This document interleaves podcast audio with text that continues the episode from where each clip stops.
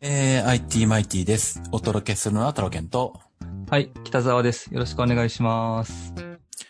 えー、久々の収録になりますが、北あ沢そ君うでとは。すね。はい、はい、はい、はいしかもあの、顔見えてる状態で収録してるってなんかすげえ変だよ ね。あ。そう、ビデオ、ビデオ収録にしてみ ましたね、今日は。あの、今回ズームで収録してます。うん。よろしくお願いします。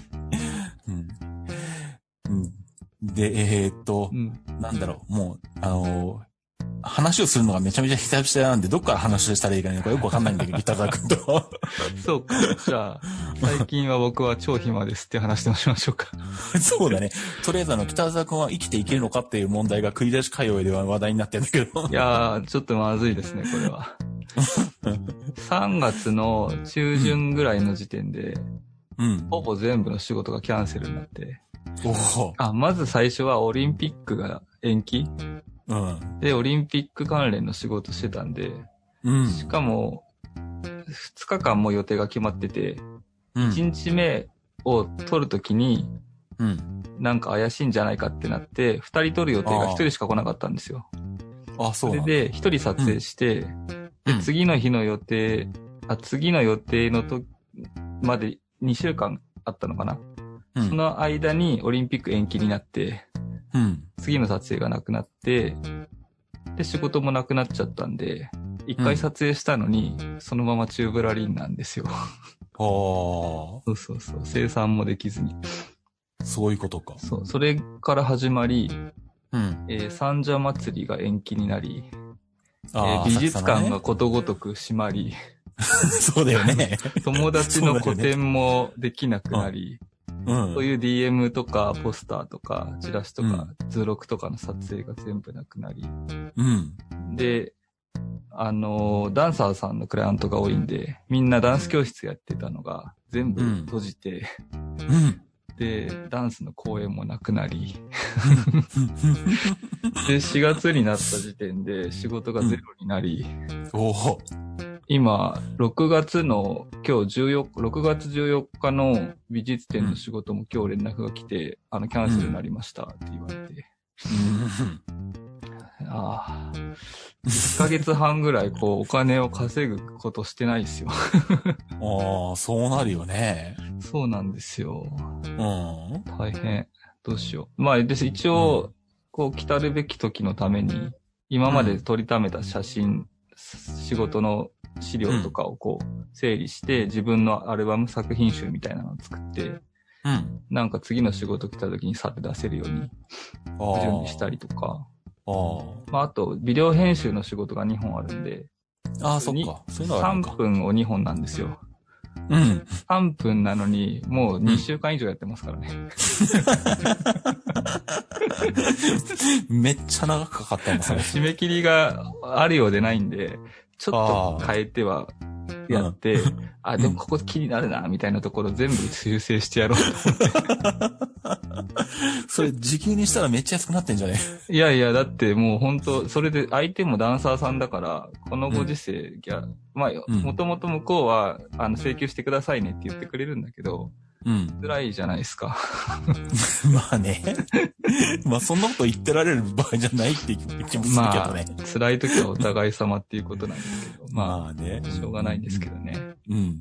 そうそう。あだからもう全然お金稼いでないし、これからも稼ぐ見込みない、ないですよ。多分、そう、そんな簡単には収束しないと思うよ、これ。そうなんですよ。それで、まあ写真業界でも、僕みたいに思いっきり煽り食らってる人と、うんまあ商品撮影してる人とかは、そうでもない平常通りやってたりとか、ああ、物撮りだったらそんな影響ないのか。うん、そうですね。ああ化。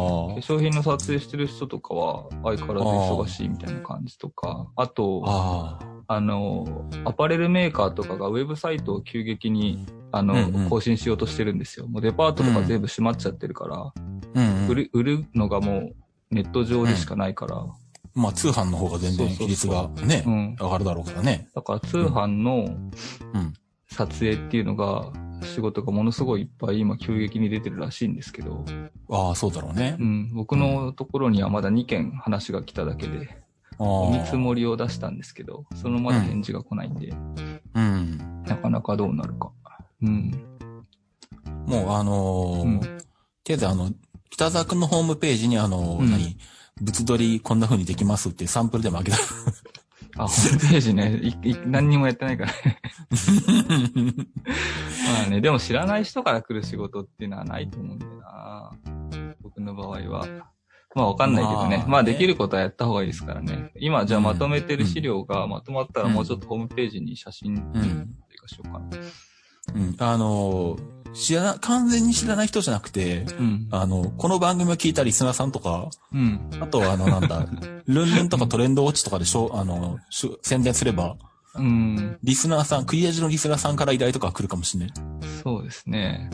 だって、まあ俺のシズマックの仕事、かなりの割合で今、リスナーさんがいる よ。まあ確かに僕もタロケンさんと知り合ったのはそういう経緯ですからね。でまあ、2年に1回ぐらいすいませんって電話しますからね。うん。うん。うん。なんそういうまこともあるかそんなのうん。うん。あの、できることは全部ホームページに書いといて。そうですね。うん。そうさ、あの、ホームページ、た特にあの、頼むつもりないけど、ホームページ見に来て、あ、こんなこと頼めるじゃんって思ったら、ちょっと聞いてみようかなとか思ったりなるすほるどよ、。きっと。うん。そうですね。そっか。なんか、それで、あの、うまあ、だいぶ昔、20代後半の頃に、一回写真の仕事があんまなくなっちゃって、うん。稼がなきゃと思って、一回メッセンジャーやったんですよ。宅配便っていうか、メッセンジャーあー自転車乗って、いろんなもの配達するっていうやつ。ああ、そういうやつね。うん。そうそう。で、今、ウーバーイーツとかも結構やってる人いるじゃないですか。うんうん。で、その、だから10 20年ぐらい前、はまあ15年ぐらい前か。で、僕が、うあの、メッセンジャーやった時に思ったのが、ん。クライアントっていうかその、配送業者は、とにかくいっぱい雇って、東京23区内の至るところに待機してる人を作るじゃないですか。うん。で、仕事が来たら、じゃあ目黒区のここから千代田区まで行ってとか言うじゃないですか、一番近い人に。うん。そしたら速攻行くじゃないですか。うん。だから、クライアントっていうか、その配送業者は、とにかく待機してる人をいっぱい持ちたいじゃないですか。そうだね。うん。で、待機してる人がいっぱいいるから、うん。仕事が回ってこないんです、待機してる人は。まあ、需要と供給のバランスの問題だけど。う。そう。そ れで、、うん。あの、で、あその、配送業者さんは長くやってる人とか、この人これだけで生活してるみたいな人をちょっと優先するんですよ。ああ。その人が必ず1万円稼げるぐらいは振ってあげようかなみたいな。で、 なるほどね新参者が入っていくと、あ結局1日8時間拘束されてるのに2000円とか、あ。全部で6000円とか、うマックス6000円ぐらいだったかな。うん。で、1ヶ月やったんですけど、うん。 10万円ぐらいしかならないんですよ。うん。 8時間やっても。で、それってうん何、拘束されるってことはどっかの場所にいるってこといやいや、あの、一番、こうお得意さんとかがたまにあったりするじゃないですか。うんそしたらそのビルの近くで待ってるとか。ああ、じゃああと自宅で待ってるわけじゃないんだ。そうそうだ、20山手線内のどこで待っててもいいっていう話なんですよ。ああ、そういうことね。ううんん。で、例えば大手町とかで待ってたら、結構お客さん来そうだなとか。でも大手町から中目黒に配送行ったら、中目黒で待機してたら、そこにあんまりお客さんいないからなかなか配、配られないわけですよ。自分に仕事が来ないわああ、そういうことね。けですよ。とか、そういうのを頭使っていろいろやったとしても、うん、結局長い人を優先されるから、うん、 8時間拘束で2000円とかで、うん。しか も朝5分遅刻したら罰金500円とか、あなるほの、ど シフト通りに行かないですいません、明日休みますって言ったら罰金2000円とか。そうなるんだ。そうそうそうそほう。う。で、だからやっぱそういう働き方して、僕の場合今仕事がないわけだから、そういうふうにちょっと、例えば近くのスーパーでレジのバイトするとかでは、う1ヶん。月に20万円稼げないわけじゃないですか。まあそうだろうね。そうそう。だからやるんだったら、ちょっとがっつり、住み込みでも何でも言ってやんないとなと思って、うん。そうそういう感じでちょっと考えてはいるんですけどね。うん。うん。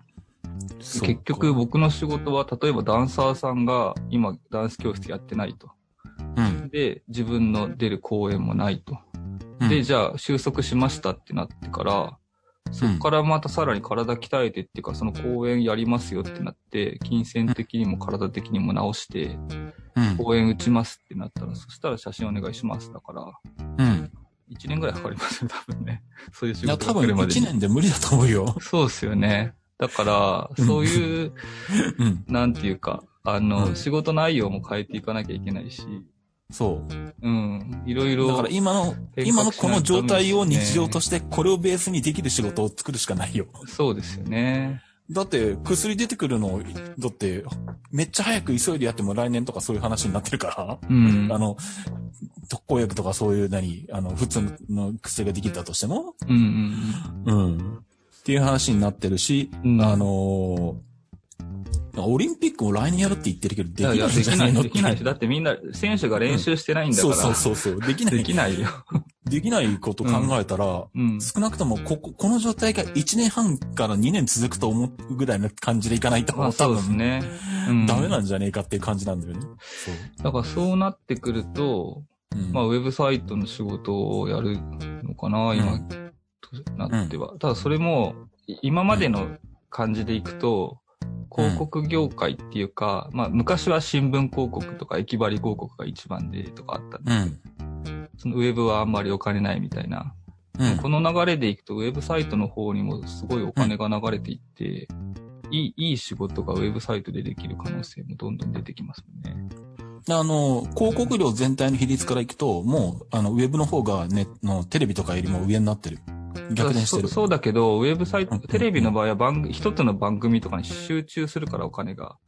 ああ、そううんウェブの場合はすごい分散するから、しかもプロじゃない人たちにもうたくさんお金がいくから、うん。だから、ウェブサイトにお金は行ってはいるけど、今。うん。でも、結局プロの人がウェブサイトの仕事やるときに、そんなにギャラは高くないっていう状態はあるんですよ。ああ、うん。ね駅、まあやっぱり、駅張りポスターやった方が、うんあの、単価が高いっていうあまのあがね今までだったんだけど、これからはそういうのも変わってくるんじゃないかなと思うん。う。うん。で、多分、どう、うんあの、ウェブ系の広告でやるんだったら、北田君がやるんだったら、うん動画の方が多分お金取れると思そうですね。ううん。撮影と編集までやってしまいます。うんうん。音楽もつけます。要は、カンパケ状態でどうもできますってういんう。うん。とは思うけどねまあまあうんあの、動画のインタビューの、あの、依頼も2件ぐらい来たんで、うんうんうん。ジムナスティックのインタビュー映像とかこんなんできますよって送っときましたよ。ああ、いいんじゃないのうんうんうんまあ、で、今それこそこうやでっすて、けど、うんうんそれこそこうやってネット経由でインタビューとかも。まあそうですありだね。ねできますしね。ううんん。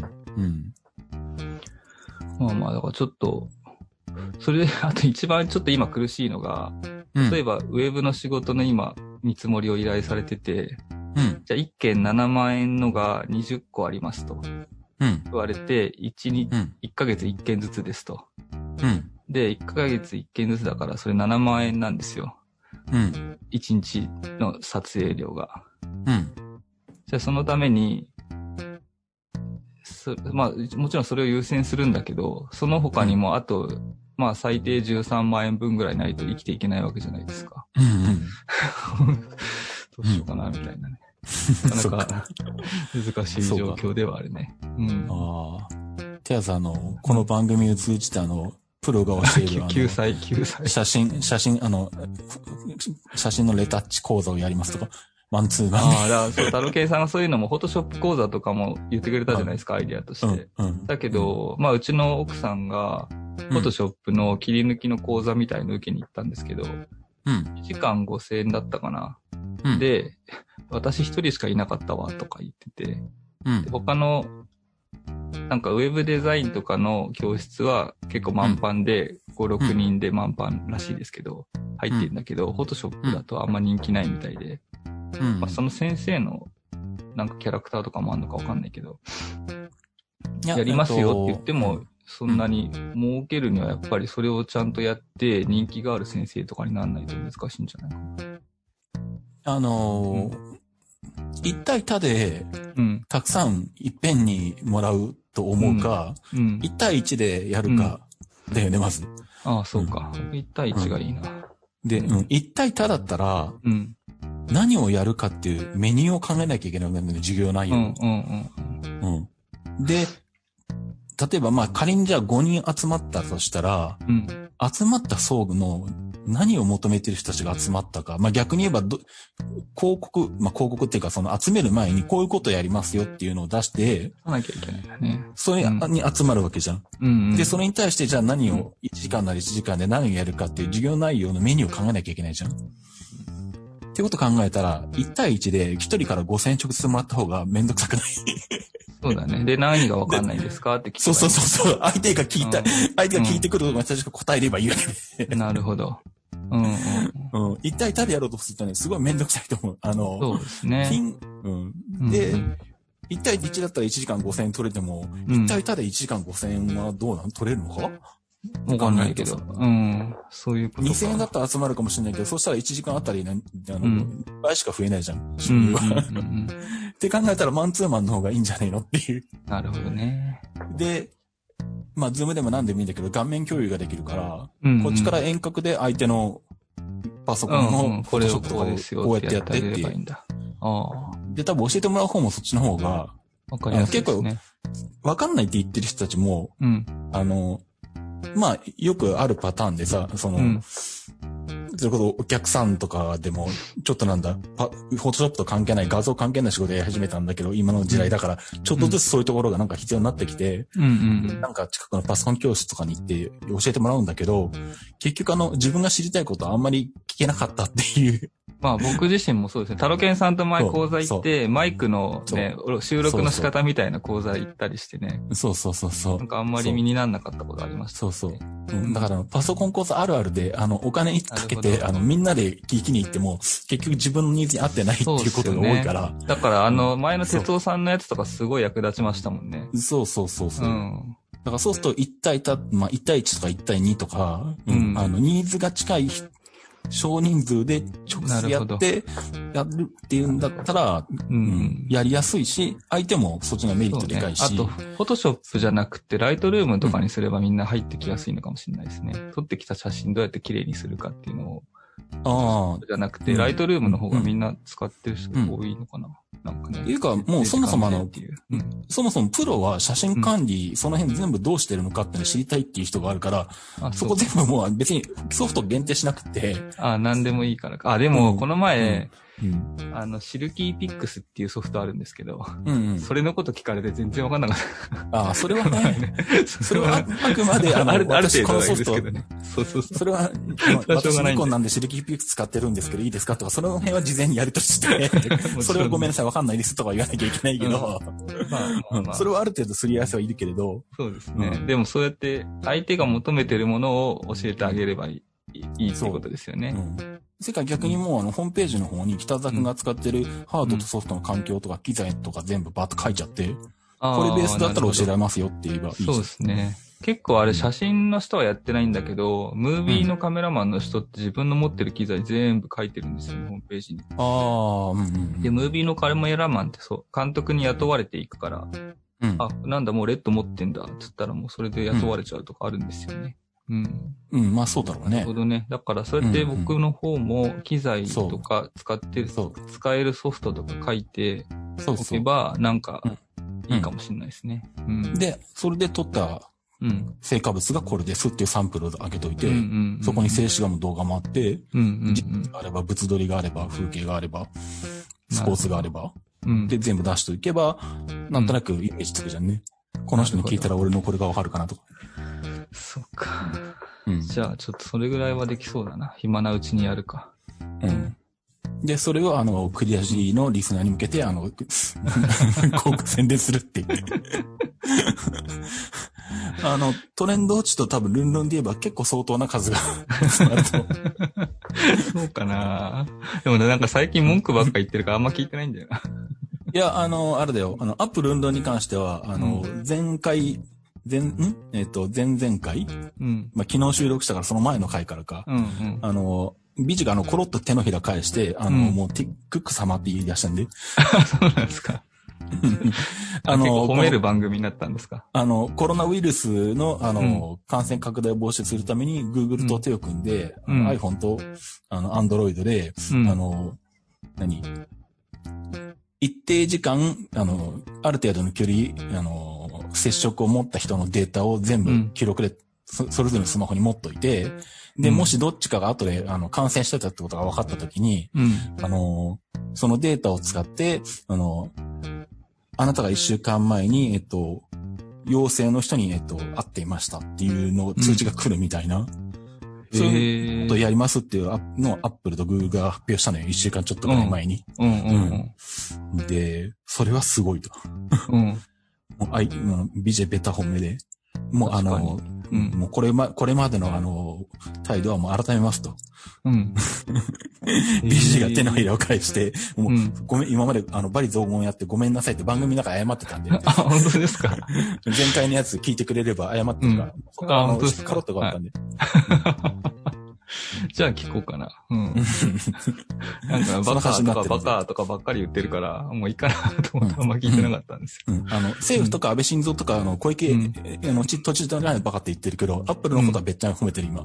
そうなんですね。あでもまあでもそれができるとあれか、感染不明者っていうか、どこで感染したかわからないっていう人が亡くなっていくってことですよね。うん。まあ、可能性がある人がすぐにデジデータでパッとわかるしっていうね。うん。うんあとあれですね、多分なんか Apple Watch とか30分座ってると立ってくださいって言われるじゃないですか。うんうん。そういう風に2メートルぐらい近づいてたら離れてくださいってくれ、言ってくれたりするのかないや、だからまあ、将来的にはそれもできるんじゃないのって話も俺が、んその番組の中で、前回のなるほどアップルの中で言ったんだけど、へうーんこれができるならこういうことできるよねとか、もう、うんあの、何、それこそ日本の政府はもう全員あの、おじいちゃんおばあちゃんには iPhone と Apple を落ち着けさせて、うんあの、何、その辺で溜まって喋って一定時間経ったら警告出させりゃいいじゃんとか、そんな話をしてるんだけ ど、なるほど、なるほど。そう。そんな感じのこと言ってるよ、最近は。うん。うんうん。そうか。そう。で、つって、そう、Apple ついでに言っとくと、んあの、で、その中で、そんな話になって、うん。そしたらまたこの Apple、あの、なんだ、今までちょっと何、雰囲気的に iPhone もそんなに売れなくなっていってたし、うん。 Mac もそんなにあの、まあ、売れてるやつは売れてるけど、前ほどの勢いはないから、うん。ちょっと Apple どうなんのっていう感じがあったけど、まあ、それを発表してそういうことをやっていくとしたら、もう明らかにあの、なんだ、あの、例えばちょっと前の Apple のその、特許の、特許申請とかう、ん。あれを、特許申請、アメリカの特許申請見てると、アメリアップルがどんな研究してるかわかるから、 うん。そういうのをウォッチしてる人たちがいるんだけど、うん。その中の中で出てきたので、例えばあの、アップルウォッチで、あの、糖尿病か患者に対してインシュリンを自動的に注射するとか、ああああ、ああ。まあそれが一噂は元聞いたことありますね。 そう、いうようなことをやろうとしてるから、うん。で、今回のこれ COVID-19 騒ぎでそんなんで、しかも Google と手を組んで、Bluetooth 使って個人情報は漏らさないけど、接触したって情報だけを持ってやるとか、そんなことやってったら、うん。うん。あの、もはや何あの、国によりも、もう日本だったら国よりも、あの、アッアップルとかグーグルとかの方が頼りになるんじゃないみたいな話になっいて。や、もうすでにそうでしょ、みたいなとこあるけどね。うん。そうそうそうそう。うそん。したら、俺、じゃあちょっとどうし、あの、ひょ、うん、あれなんじゃないアップルの株とか買っとけばいいんじゃないのとかって、うん。その時はたまたま話の流れを自分でポロって言ったんだけど、うん。後になって、うん。ちょっと待って、アップルの株って実際買おうと思ったらどうなるんだろうなと思って調べたんだよ。うん。うん。僕も興で、味いろいろ調べたら、うん。あの、アメリカの株って1株から買えるのね。はうん。い。うん。で、今のアップルの株価って280ドルぐらいとか、ぐらいとかそんなもんなんだよ。ってうん。ことは円換算して3万円ぐらいなんだわ。うん。うん。買えるじゃん、普通に。 って思って。うん。資格とかないんですか買う、買うための自分をこう登録してなんとかとかそういうの。あの、株を買うためには、証券口座、あの、証券会社に、うん。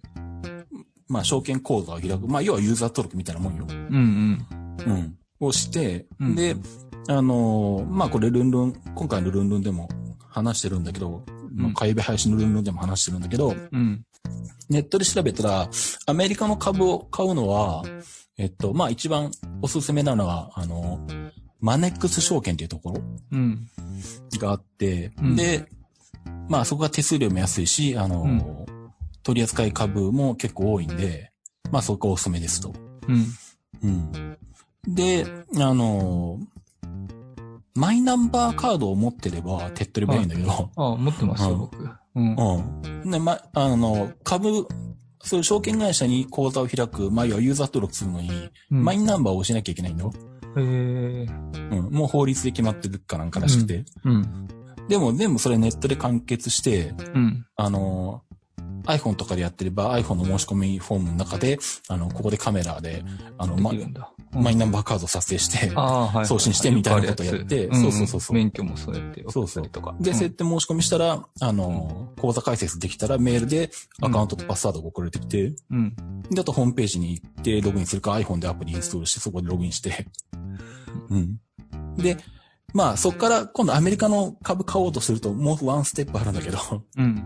ここ詰まったんでちょっと数日かかったんだけど俺はよくわかんなくて。大変。うんあの、マネックス証券の中に、マネックス証券の中にお金を入れるのは、例えば、大手の銀行、みずほ銀行とか、三菱、三井住友とか、ジャパンネットバンクとか、その辺のオンラインバンキングができる、あの、有名な銀行に口座を持ってれば、もう iPhone 上とかパソコン上とかで自動連携とかすれば、すぐに入金できるんで、口座にお金が入ってればすぐにマネックス証券の中にまずお金を入れれるんだけど、うんで、そこからさらに、あの、アメリカの株を、あの、買うためのサービスがなんか別、でサービスみたいな感じになってて、うん。はうん。なんだっけ、これ、トレードなんちゃらとかなんかその名前っていうのかな。うんで、だからマネックス証券の中でその、外国株用の口座にお金を移動するみたいなことをしなきゃいけなくなあいーいけないんで、はいはいはいそれがわかんないんで、なんかお金入れたはずなのに買えねえ買えねえって何回もやってたんだけど、俺は。はい。うん。で、やっていて気がついて、ひょっとしてこれかと思ってやってみて、したら、まあ、1日かそこらでお金の移動ができて、うん。うん。で、それから、あの、アメリカ株の購入サイトに行って、あの、アップルってやって1株って入れて、うん。うん。うんで、購入するってやったら、うんうんと、まあ、あの、まあ、株の場合、成り行きか差し値とかいうのがあるんだけど、まあ、成り行きって言って、うん。お金は、あの、金額は任すっていうのでやったら、うん。あの、もう申し、購入申し込みから1分で成立して、うん。 1株買えた。へえ。なんで今、俺はアップルの株主になってる1株だけど。おーすごい。えー、なんかこの前友達と話してたのが、うん僕ら結構ガジェットが大好きじゃないですか。うん。そんないろんなもの、例えば GoPro とか、うイんン。スタ360とか、キャノンとかニコンとか。うん。で、今ニコンダメダメじゃないですか。うん。うん。 GoPro も意外とダメじゃないですか。うん。だからカット系みたいな、今。 とかあ、ーブラックマジックイケイケになってるからカット系とか、うん。そういうの意外と動向が分かってるじゃないですか、僕ら。うん。うん。そういうそうそう専門分野の。そうだそかう。ら、そういうので買ってもいいかなとか、ちょっと思ってた、いたんですよね。うん。そうそうん。う。なんで、その辺だとそれでもまだ知名度ものすごい高いから、うん。みんなわかる。うん。結構みんな知ってるじゃん。うん。もっとマニアックなところで、うん。白馬買っとくとか。ああ、そうか。でも、まあ、白馬が、まあ、白馬が上がるか上がるかわかんないけど。上がるかわあかの、シグマとかを、ちそょうっとそう5、6年前に買った人は、意外といい思いしてますね、多分ね。うん。あとな、今株式公開されてるかどうかわかんないけど、チノンとかあるのかどうなのかわかんないけど。ねまあ、カメラメーカーもたくさんありますからね、ジナーとかね。うん。あと、むしろスマホ向けのあのカメラパートを作っ作ってるメーカーをうん。探し出しうて、んそこの株をうん、海外株を買うとか。うん。あと、な、ホヤとか、ガラスメーカーとかね。ガラスまのあ素ガラス材メメーーカカーねー。うんうん、うんかわかんないけど。うん。なんか、まあ今とりあえずニうん、コンみたいに、今一番落ち込んでるけど、まあ潰れることはないだろうみたいなのを買っておくみたいなね。うん。そうそうそうそうう、ん。で、その発想もあって、もう一個俺が買おうと思ってんのが、うん。あの、音響で、うん。音響ってあの、うん1ヶ月ぐらい前だったかな、ニュースでたまたま見たんだけど、うん。株価が落ちまくって、うん。ストップ安になって、うん。あの、日本の株の場合はある程度下がりすぎるともう取引停止になるらしいんだけど、うん。えっと、1株7円とかになったのかな、その時。えーうん。で、日本国内の株は100株単位でしか買えないんだけど、あ、そうなんだ。う。うんん。で、今、音響の株価って10円ぐらいなのよ。うん。っていうことは100株買っても1000円なのよ。 うん。うん。で、あの、まあ、土日は、あの、日本の株式市場は閉まるから、まだ、うん。あの、買えてないんだけど、うん。とりあえず音響の株を3000株買うように申し込みしてやる、すでに。 おー、なるほだどから。多分、明日の朝になって、月曜になったら、多分、うん。あの、音響株300株俺は持ってるはず。でも3000円。うん。で、多分音響だったら、うん本当にもう潰れるっていう風になったら、うん。多分俺はどっかが買収すると思ううん、ですね。うん。そう、と思読んで、う。うん。まあ別になくなったらなくなっても3000円だから別にいいし、いうんうんうんうんいんだけど。はいはいはいはい。でもちょっと面白いですよね。ゲーム感覚でもあそうるし。そう。うん。ニコンはど、そうそうどっかにうん。買収されんじゃないかなと僕も思ってて、スマああ。ホメーカーにくっつかないと結局生き残れないんじゃないかなと思って、うん。うん。それがいつなのかなって待ってるんですけど。まあそれもあるけど、今のニコン株がいくらなのかによって買える金額かって話があるから。あ、そうか。買えれないぐらい高い場合もあるのか。だって今の状態だと航空会社とか大変なことになってるから、うん。あの、アナ買えないのかと思って調べたんだけど、うん。一株2800円ぐらいするのよ。あ、それで100株ずつ買わなきゃいけないの。うん。ってことは28万いるわけよ、最低。おー、すごいな。そう、そそうれいうこと買か。えないじゃんなるほど。で、そうしたら、あの iPhone の中に株価アプリがあるじゃんね。ありますね。今 iPhone 使ってねえかうんいや、あの、わかりますよ。うあのん。別に Yahoo 株価とかで見てもいいんだけど、うんそこで探して、ニコンは今いくらなのかを探して、うん。買える金額なのか調べて、うん。買えそうだったら買えばいいし。なるほど。逆に言えばえ買えそうなところを探せばいいわけよ。今逆。にね。う ん。そうそうそうそう。っていうことをやってると、あの、こうやって行って、あの、家に閉じこもってられなきゃいけい行っていけないゴールデンウィークもなんとなく遊べるかなっていう。 そうですね。家の中で楽しくす、あの、お金をかけずに過ごすにはどうしたらいいかっていう。なるほど。で、しかもそれを持ってると、持ってても、あのうんお金を、あの、ゲームとか何かで散財したわけじゃなくて、それは財産だから。そうですね。なんか100万円ぐらいまではあれですよね。税金のなんとかになるんですよね、多分ね。株買ってあも。の、まあ、それはまた、また違俺うのもか。詳しくは分かってないけど、ニーサかな、ねえ。なんニーか、サ講座を開くと、うん5年間は免除されるとかなんか、かなまなあんか、なんかあるよらしくいわ。かんないですけどね。うん。なんかその辺は詳しく調べていった方がいいんだけど。ううん。んええ。で、あとそう、証券会社に口座を開くときも、あの、うん。なんだ特定口座だっけ特定口座とかにしとくと、うん。あの、株を売って利益が出た時も、株、証券会社が自動的に厳選徴収してくれるから、うん。あの、確定申告、特に俺らみたいな個人事業主の場合は確定申告自分でするけど、その時に、その、い全部一手で書かな書かなくていい、うん。うんどんな取引して、いくら儲かってとかっていう、なんか消防的なものを出さなきゃいけないらしいんだけど、本当は。特定口座にしとくと、それを厳正中傷としてやってくれるから、やんなくていいよっていう。ええ。まあ、それもあの、最初に証券口座開くときにどれにしますかって選択肢が出てくるんだけど、うん。ネットで調べると、これやっとくとめんどくさくないからいいよっていうので、確か特定口座って名前だったと思うんだけど、うん。うん。そういうのもまあ、調べれば出てくるけどね。うん、なるほど。ええうん。いいな。株主ですか。そうそう。もうだからあの、俺はあの、アップルの株主になったから、これからあの、あの、ティム君って呼ぶ からね。俺の方が物立場上々をだから申せる人になったのか。 俺の方が立場上だから、もうティム君、おティムと。まあ、ヘイティムぐらいでいいから。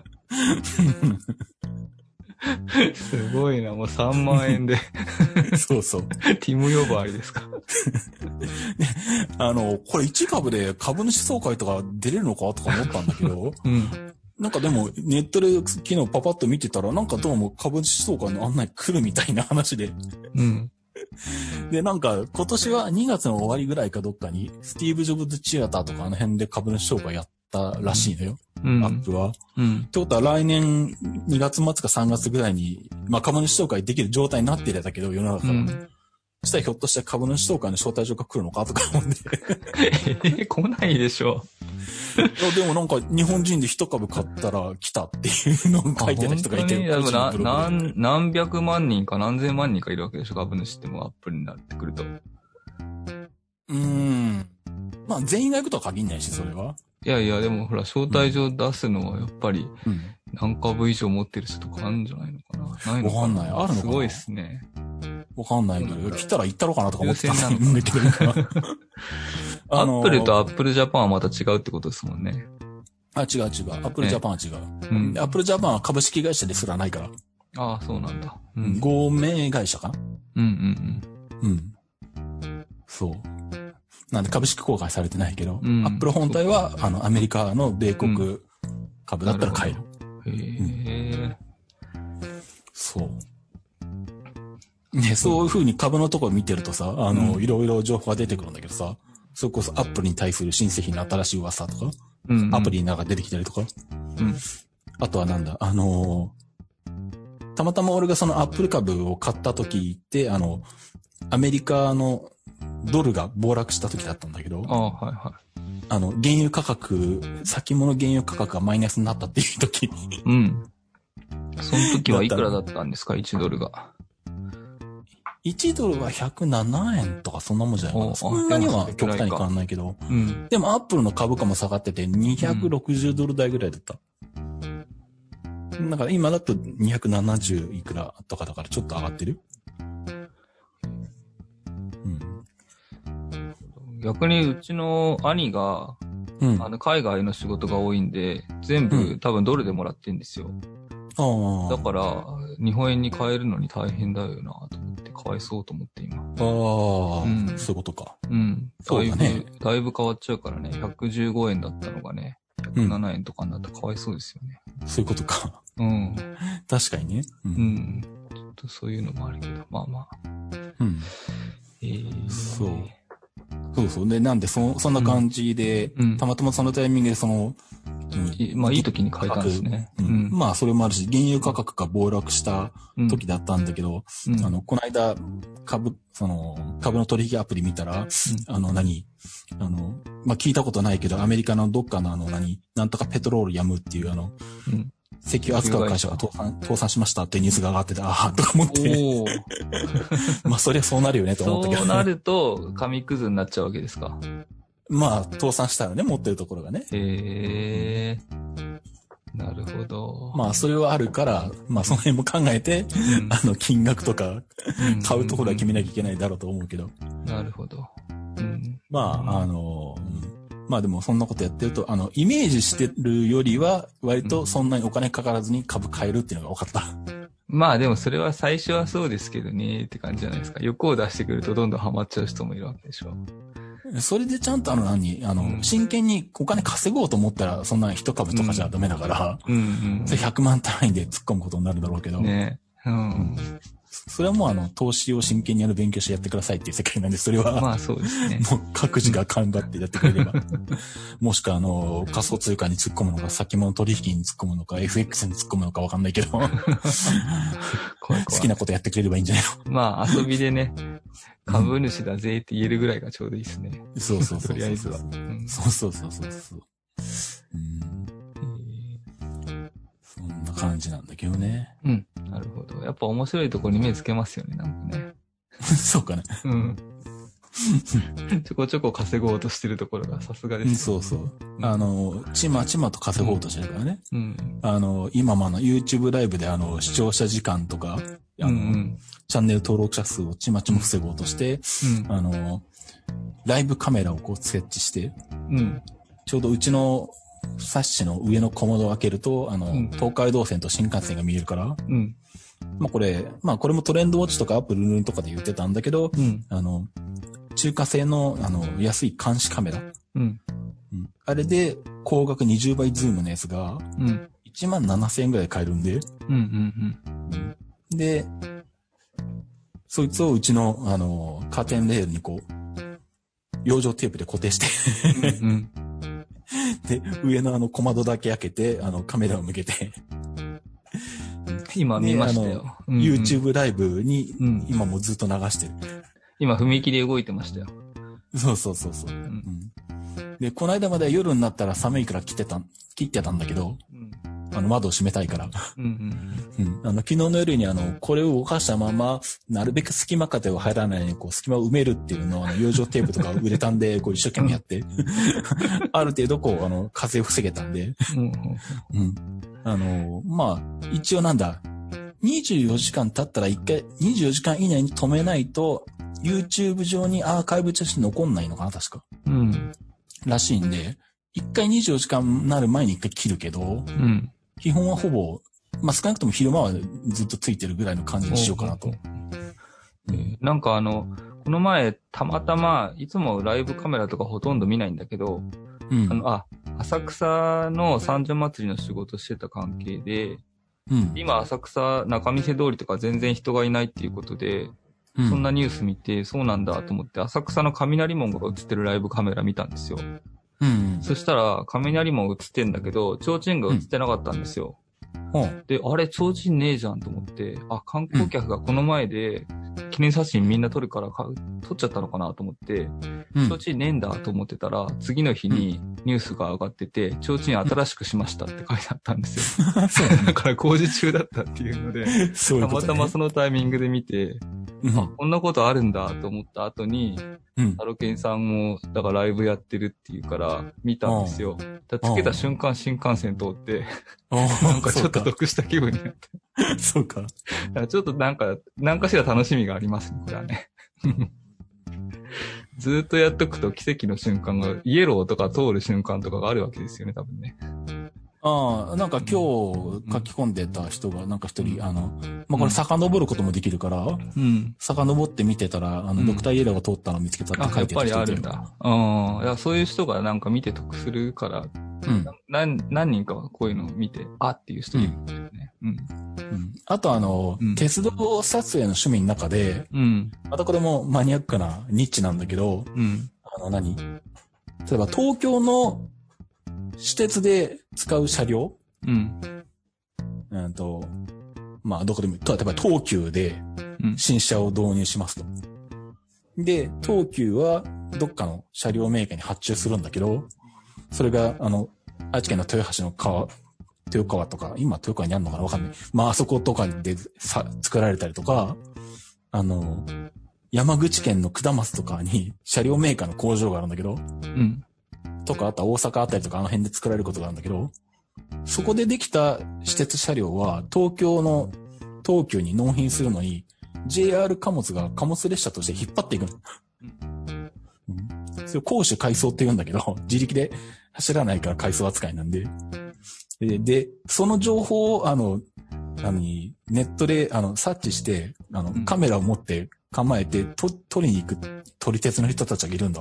おーで、東海道線って通るわけよ、結構そういうのが。うんでもその情報って当然貨物扱いだから公開されないんで、うん。うん。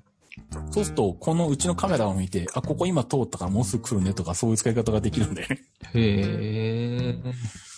実際だからこれ夜も、夜もやっとかなきゃいけないってことなんだね。夜中うに。ん、うん、そう。それ考えると夜もやっといた方、まあ出せるなら出すか。うんうん別にお金かかるわけじゃないしっていう。うんへで、ーそれもこれ初めて2日で、あさって講師回送があるんですけど、あさっても流れますかとかっていう質問が来て。へうん。あまあ一応頑張って流すつもりではいますよって答えておいたんだけ ど。ある、あら、あさってあるんだっていうか、ーうん俺まだ初めて2日目なのに、それ。 もう見つけてきた、早いとか思って。 すげえな、この人たちとか思ったんすだけげえど。な。マジか、とか思ったんだけどね。いやー、怖いわ。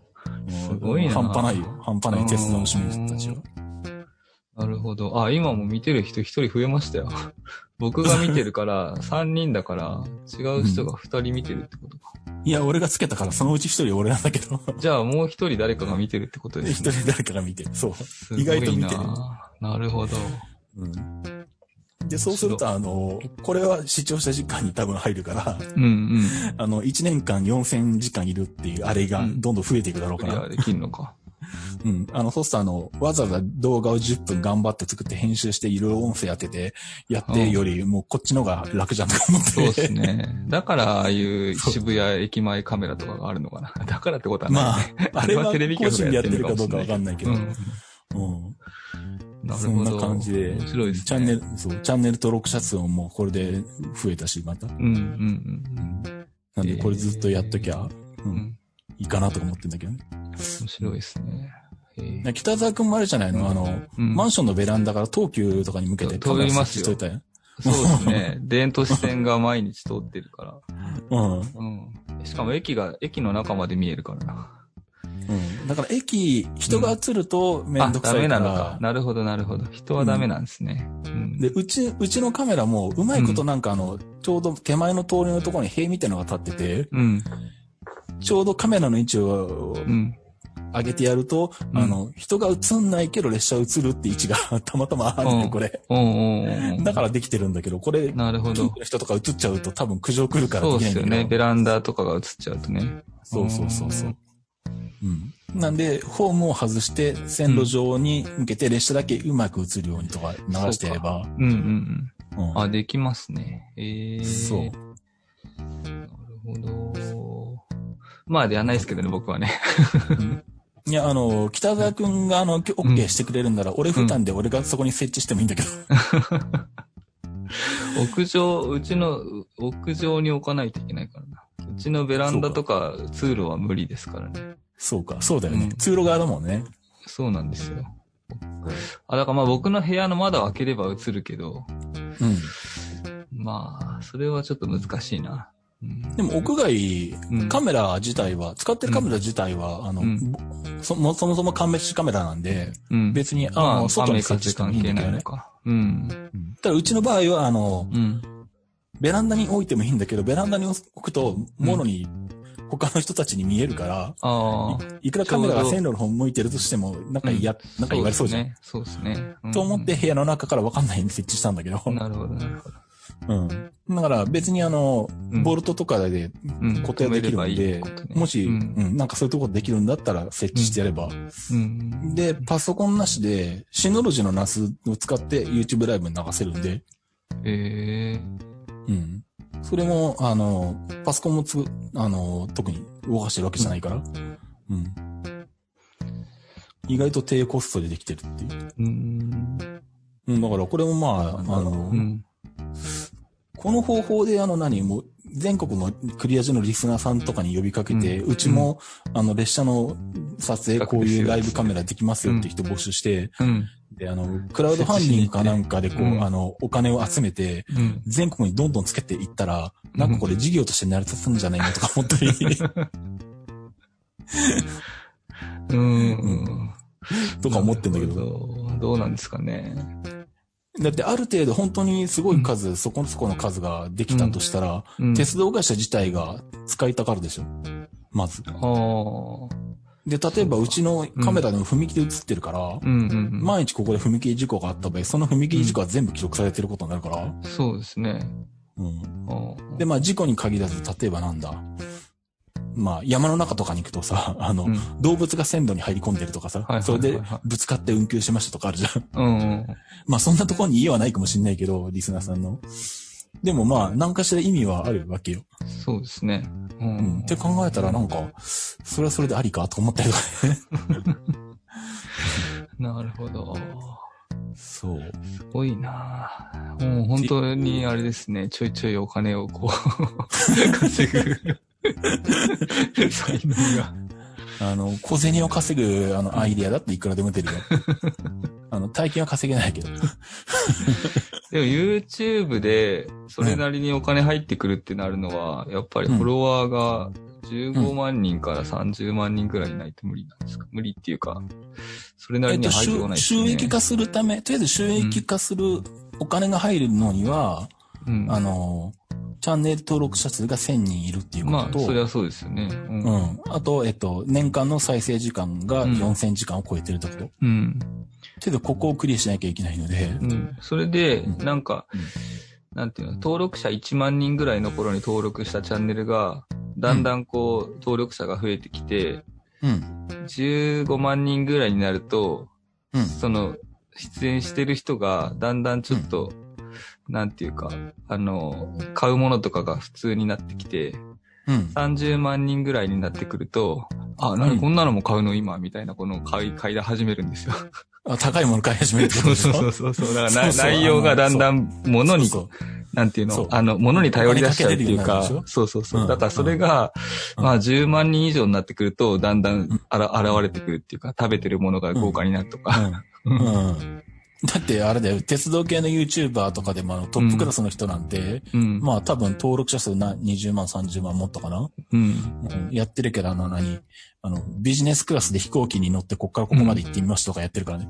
そうですね。うん。だからそうなるには、だから10万人以上ぐらいにならないといけないってことですよね、多分ね。まあ、あとは、うん。そのなんだ、スーパーチャットって言って投げ銭とかもあるから、まあそういうので稼ああ、ぐそってういう。か。うん。ライブだったらまあそういうのもありだよね。そうですね。うん。うん。まあ、それができるのも1000人以上になったらってことなんですよね。そうそう。とりあえず、ううんん。うん最低限収益化するための最低線をまずクリアしないと話にならないのうん、で、ううん。ん、まあそれを、とりあえずはそこが目標なんだけど。うん。うん。うん。なんであの、BGM はあの今年1年ほぼ仕事がないので、うんそうだ録よね。ス音はポーツだもんね。ううんん。あの、BGM はあの、そこで小銭稼ぎに行ってるから、あの、うん。何あの、サイクリングチャンネル番外編が、あの、クリアチャンネルに名前が変わったからね。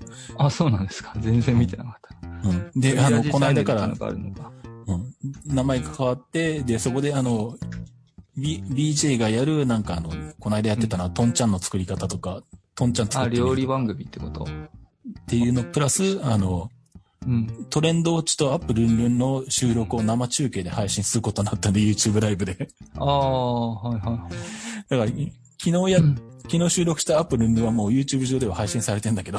うん。あ、出てますね。うんそうで、あの、見たらもうあの、ないチャンネル登録者数、ちょっと前までは俺より少なかったのに、今抜かれてるんでクソって思ってんだけど。 800人になってる。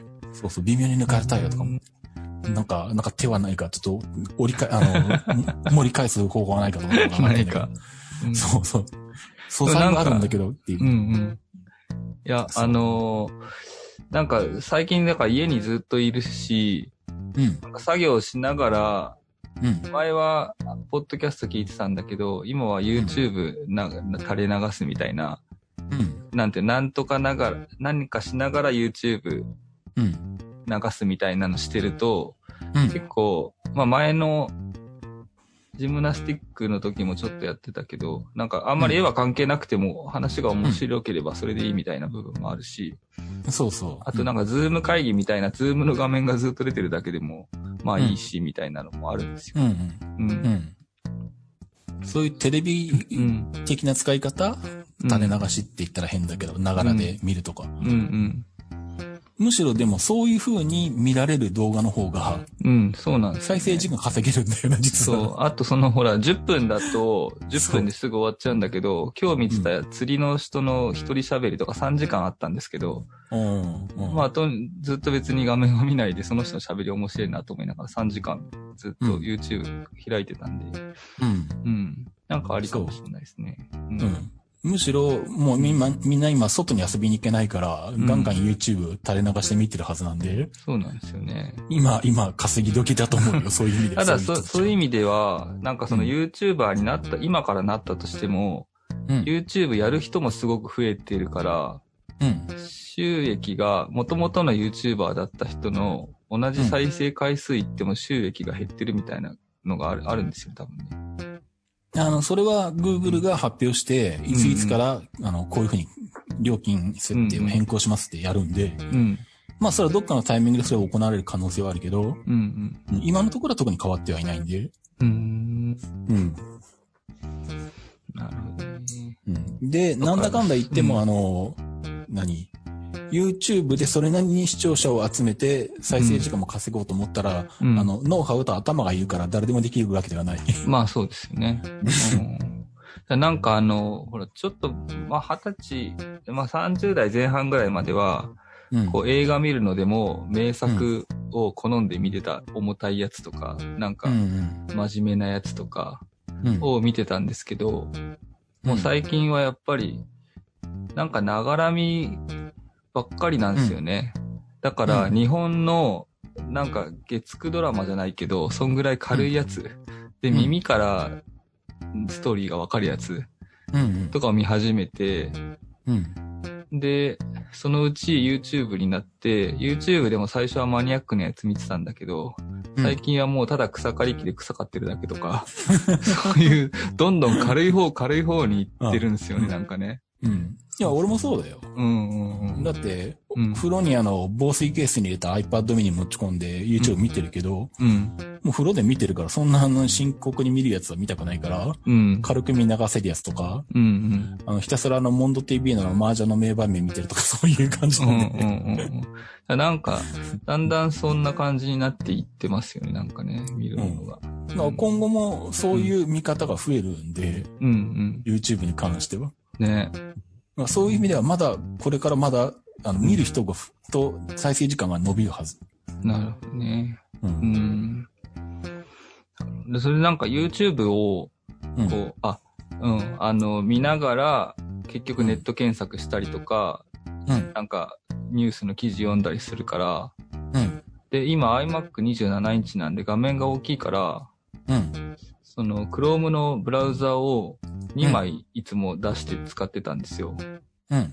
で、それを2枚にするために、このタブをこう、タブでいっぱい開いちゃうから、うん。こうタブをこう外に引っ張って2画面にして、うんうんで、ちょっとずつブラウザずらしながら、うん。こう、なんかいい位置にセッティングしてたんですけど、なんかそれ、なんかないかなと思ったら、うん。 Chrome の画面を2画面に自動で並べてくれるうん。プラグインっていうのがあったんですよ。知ってましたあ、そそれは何あの、整列した、してくれるってことか。そうそうそうそう。綺麗に。綺麗に。ああ、あ、そういうことか。うん。なるほど。これなんて言うんだっけ、ソフトの名前が。タブリサイズっていうやつ。うーん。うん。これ超便利でした、なんか。そうなんだ。自分の任意のサイズに、うん。あの、右はちっちゃく、左はでかくとかもできるし、うん右、左同じ大きさもできるし、上下もできるし、う4分割もできるし。ほーん。うん。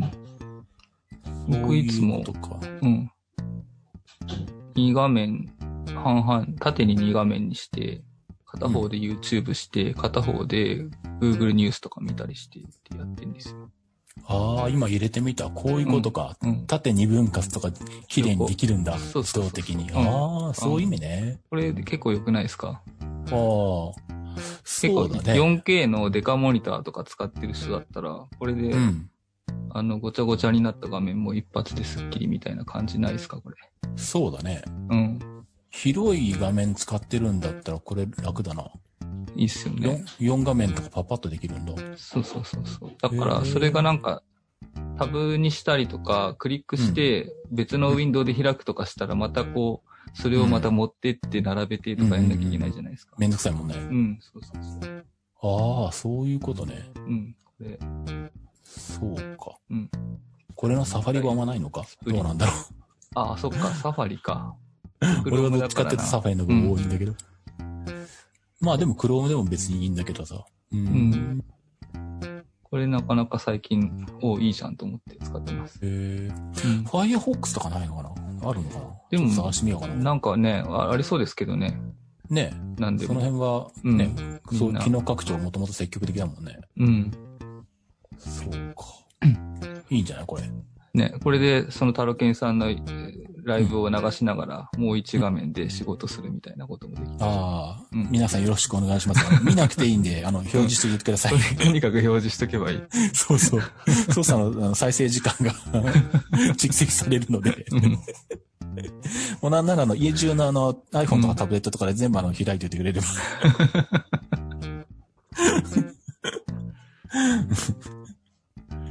そんな感じだよね、本当に。 はいああ、なるほどね。そっか。そうそうそう。うんあとなんだっけ、ディスクユーティリティでリカバリでアイコンが2個になってそるうってそうなんだそっけう。それは、うんあの、ディスクユーティリティ久々に開いてみたら、うん。あの、内蔵っていう項目のところに、うん。まあ自分の場合名前がん 2018iMac ってなってるんですけど、うん。まあその1個名前がついてるやつと、うん。すぐ下に 2018iMac データっていうのがあるんですよ。ああ、ああ、ああ。これ昔1個でしたよね、ここにね。ああ、これね、あの、うんカタリーナから、こうなった。ああ、そうなんですね。で、これをうなんか上の方にすると、うん。使用済み11ギガで、うん、データって書いてあるやつにすると、使用済み261ギガになってるんですけど、うん。この上の方のやつっていうのはシステムが入ってるシステムの分だけっていうことなんですかこれそうそう。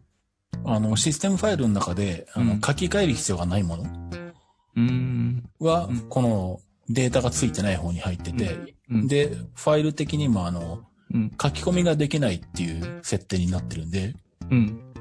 要はそのなんだ、ウイルスとかなんかが入っていた時に、うん。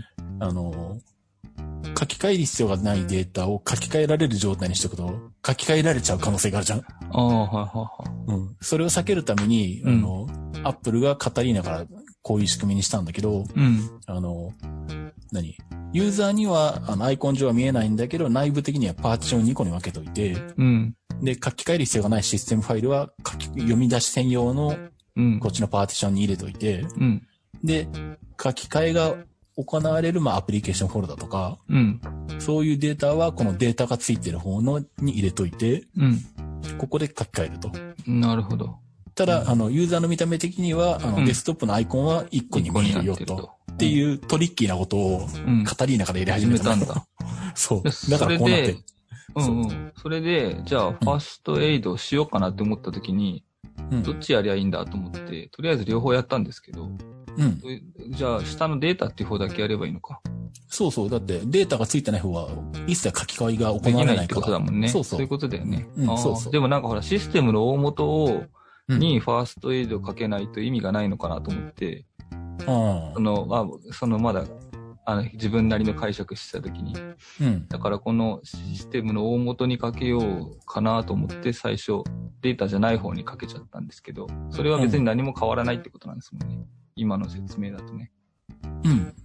変わんないと思うよ。てかん、書けれるんだ、ファーストエイド、これか。けられましたね。 うん、書けることできるんだ。うん。うん。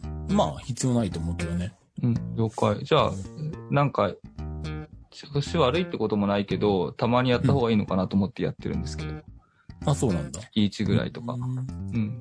あんま別に関係ないんですかなんか不具合が出てからやった方がいいんですかファーストエイドっていうのは。っていうか、ここで仮に、あの、問題が見つかったとしても、うん。ファーストエイドが修復できないから、うん。どうしようもないわな。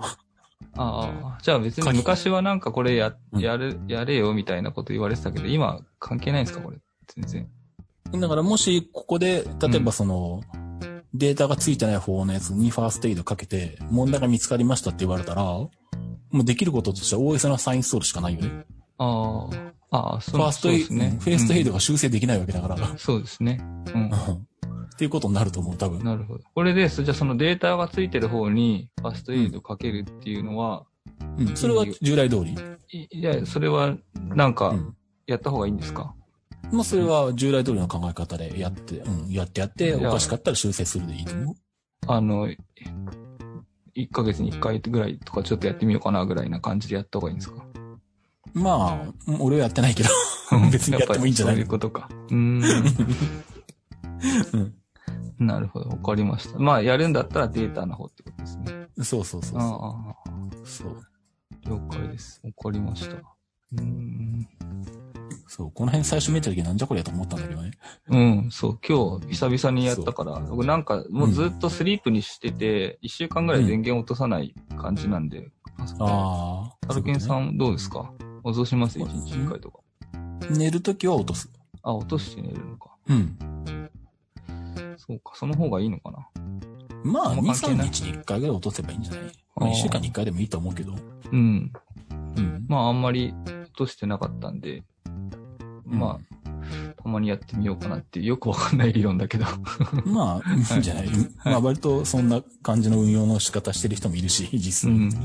まあ、2、3日に1回落とそう。落とすと、なんかがリセットされるんですよね、多分ね。Mac の中身が。うん、あのーまあ、Mac に限らず、パソコンの OS って、なんかうんおかしいなところがあったりしたら、うんその再起動するときに自動的はいはに修復するんで、うん。うんあのーたまにいるけど、1ヶ月1回も再起動しない人とかそういう人いるけど、うんそれはさすがにやめた方がいいですよってお客さんにも言うんだけど、あ、せめて了一解週、せめて1週間に1回とか2、3日に1回は再起動してくださいって言うけどさ。なるほど。わかりました。僕もでも下手すると1週間以上つけっぱなしだったかもしれないから。わそうなんだ。 かりましそんなつけっぱなしなんだ。た。うん。消すようにします。うん。了解です。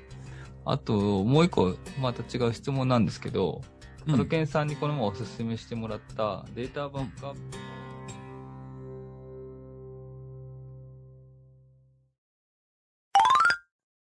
ニョのざっくり次回予告です。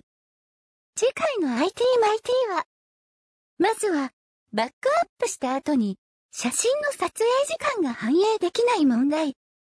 あと、えーと、北沢くんがインスタ始めました。それと、ケースに入れてない HDD の保存方法。あとは、プレが光にしたよ。まあ多分こんなところでしょうか。ざっくりお聞きくださいね。ではまた、よろしくお願いいたします。